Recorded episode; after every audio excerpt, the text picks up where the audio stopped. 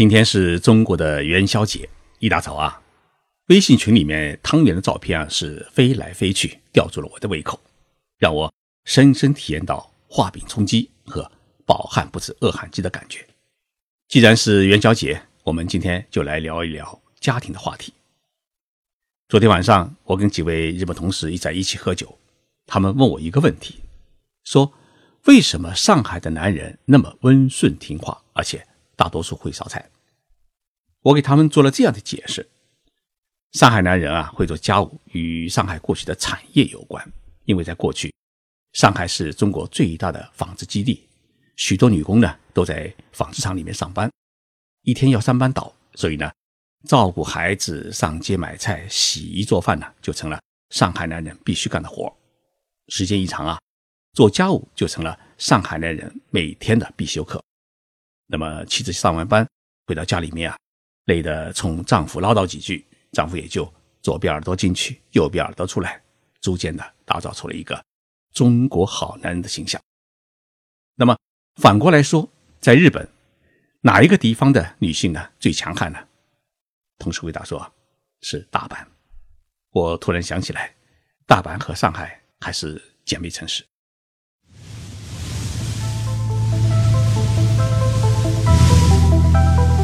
任你波涛汹涌，我自静静到来。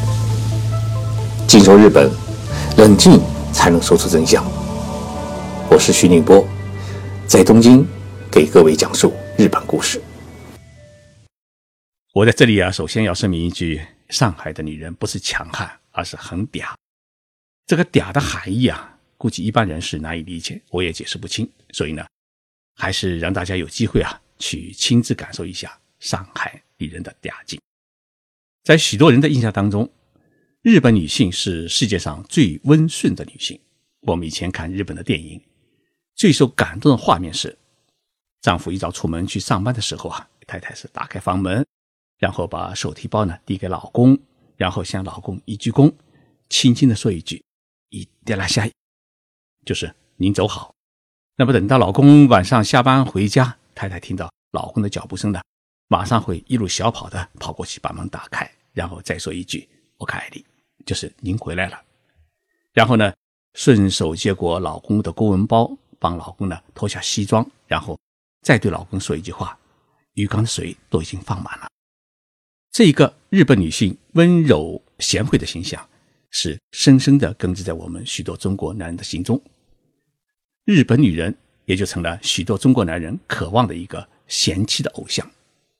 所以，后来中国社会呢就流行了这么一句话，说住美国的房子，娶日本老婆，请中国的厨师，是人生的一个三大享受。那么这句话呢，据说是文学大家林语堂先生说的话，那么一直流传至今。正因为中国社会对于日本女人有一个比较正面的认知，所以呢，不少男生到日本留学，诶，亲戚朋友们总会开玩笑说，过年时候带一个日本媳妇回来吧。我回国工作出差，在酒桌上面，大家常常问我这么一个问题：现在日本的女人还是那么温柔吗？这个问题啊是很难回答。我只能这样告诉大家：如果你要在现今的日本社会里面去寻找八十年代日本电影当中日本女性美好形象的话，很难，估计需要卫星扫描，因为时代在改变。尤其是在东京、大阪这样的国际大都市里面，你要找到一个每天鞠躬送你上班，然后回家以后呢，帮你脱西服，然后温顺恭敬的这样一个太太的话呢，估计相亲十个不一定能够找到一个。但是如果去日本东北地区农村的话呢，这种找到的可能性还是很高。在东京这样的大都市里面，女性在公司里面啊。以前只是干倒茶、复印、擦桌子的活。日语中呢有这么一句话：“嗨，我叫多做，copy 你 kimas，就请你喝茶，我帮你去复印。”但是呢，现在倒过来了，女性在公司里面担任科长、部长，甚至是执行董事，甚至是社长的人士越来越多。那么，在政府机构当中，不仅有女高官，连日本的防卫大臣都变成了女性。因此呢。女人指挥男人，在日本社会当中，现在变得是越来越普遍。相反的呢，男性变得是越来越没劲。在东京的涩谷、元素等年轻人经常聚集的地方啊，你偶尔会看到一对年轻的小恋人吵架。这女孩子啊，会抡起手给男孩子一个轻轻的耳光。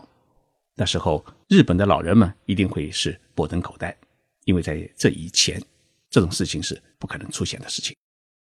日本社会现在回到了中国的八十年代，女人们开始寻找高仓健去了哪里。在八十年代啊。日本影星高仓健是许多中国女人心目当中的一个男子汉的形象。我们有时候啊会把日本看作是一个小国家，其实呢，日本不小。从北海道坐飞机飞到冲绳也需要四个小时，因为日本是一个狭长的岛国。但是呢，正因为它是一个岛国，各地的风土人情呢不一样，人的个性也不一样。我有个小伙伴是大连人，挺具有东北男人的个性。他到北海道大学留学，读完研究生以后啊，就留在了札幌市工作。然后呢，与一名北海道的日本女孩子结了婚。在他当初的印象中，日本女性是很温柔、温顺的，像一只小绵羊。但是结婚不久啊，两人就开始吵架。吵架的原因很简单，因为他的太太并不是一位专业的家庭主妇，和他一样是白天上班。因此呢，太太就提出来要求两人是平分家务。要求他每天负责打扫厕所、扫地和洗碗。他说：“日本女孩子不应该这样啊。”后来他向我诉苦，我给他讲了一个很简单的道理。我说：“你知道中国有闯关东的历史吗？当年清政府为了鼓励人们开发东北地区，出台了一项谁开发谁拥有的政策。结果来自山东等地的许多人呢，是全家迁往东北去垦荒。”这就是闯关东的故事。日本政府也一样，在明治时期呢，为了鼓励国民开垦北海道，也出台了谁开发谁拥有的政策。结果呢，也有一大批日本本州的人跑到北海道去垦荒。北海道的土地十分肥沃，而且很辽阔，但是呢，荒无人烟，尤其是在冬天啊，气温是降到三十几度以下，因此女人们不可能每天。只干烧饭的活儿必须和丈夫一起呢，是垦荒种地。因此，北海道的女人，她的那种男女平等的意识，比日本任何一个地方的女人都强。尤其是在家庭当中，妻子与丈夫一起做家务是当然的事情。听了我的解释，大脸小伙默默地问了我一句话：“那么，徐老师，日本哪里的女人最温柔？”我告诉他：“第一是。”与北海道隔海相望的青森县，第二呢是青森县边上的秋田县。但是呢，我告诉他，你别有什么鬼主意啊，要老老实实的每天去擦厕所、洗碗过日子。其实这个青森与秋田女人最温柔的结论啊，并不是我的发明，而是索尼生命保险公司在去年实施的家庭生活调查当中得出的一个结果。这个结果显示。青森县和秋田县的女人呢，忍耐力最强，而且在别人面前最给自己老公面子。青森县和秋田县是日本的东北地区，与北海道一样，冬天也很冷，有时候啊，雪会堆得三四米高。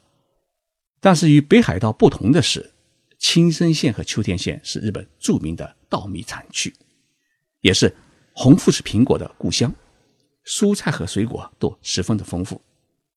由于靠近日本海，水产品也十分的丰富，所以自古以来啊是一个富裕的玉米之乡。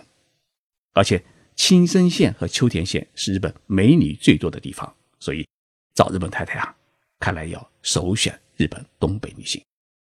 其实北海道女性还不是日本最为啰嗦、最为强悍的女人。日本著名的社会文化学者矢野新一先生在他的著作《女人的现明星》一书当中啊。将大阪女性列为日本最啰嗦、最强悍的第一位，说大阪女人训斥自己的老公就像训孙子一样，往往就会往跳楼的方向整。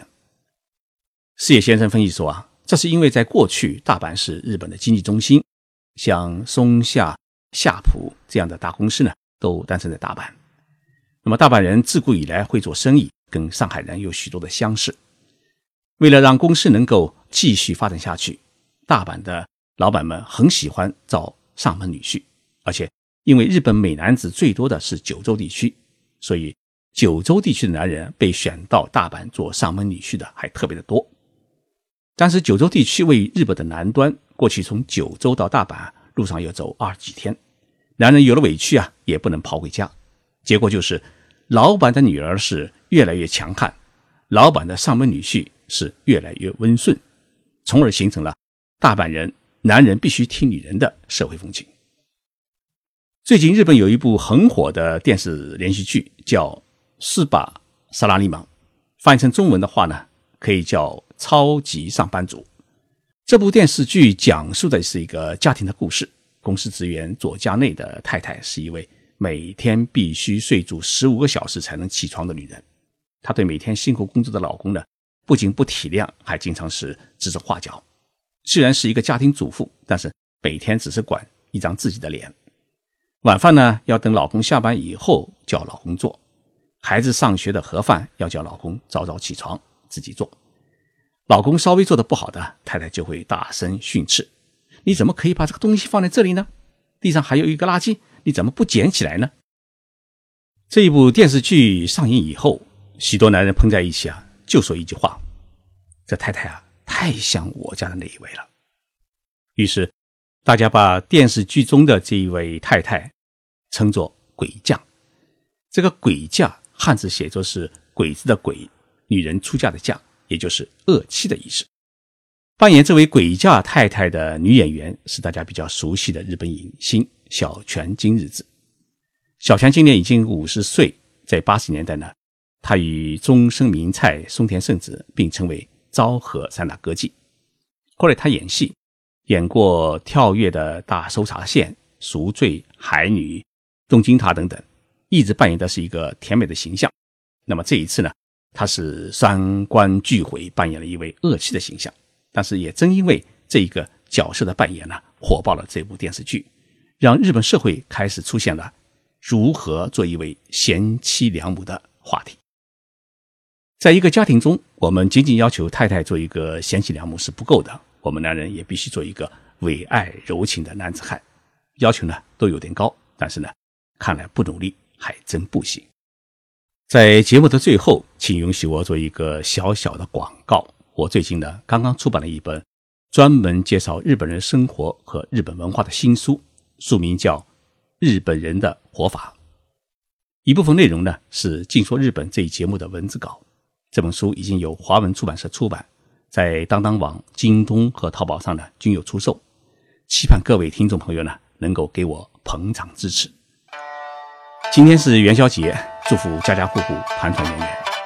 日本没有汤圆，所以也请大家替我多吃一只，甜甜蜜蜜，幸福美满。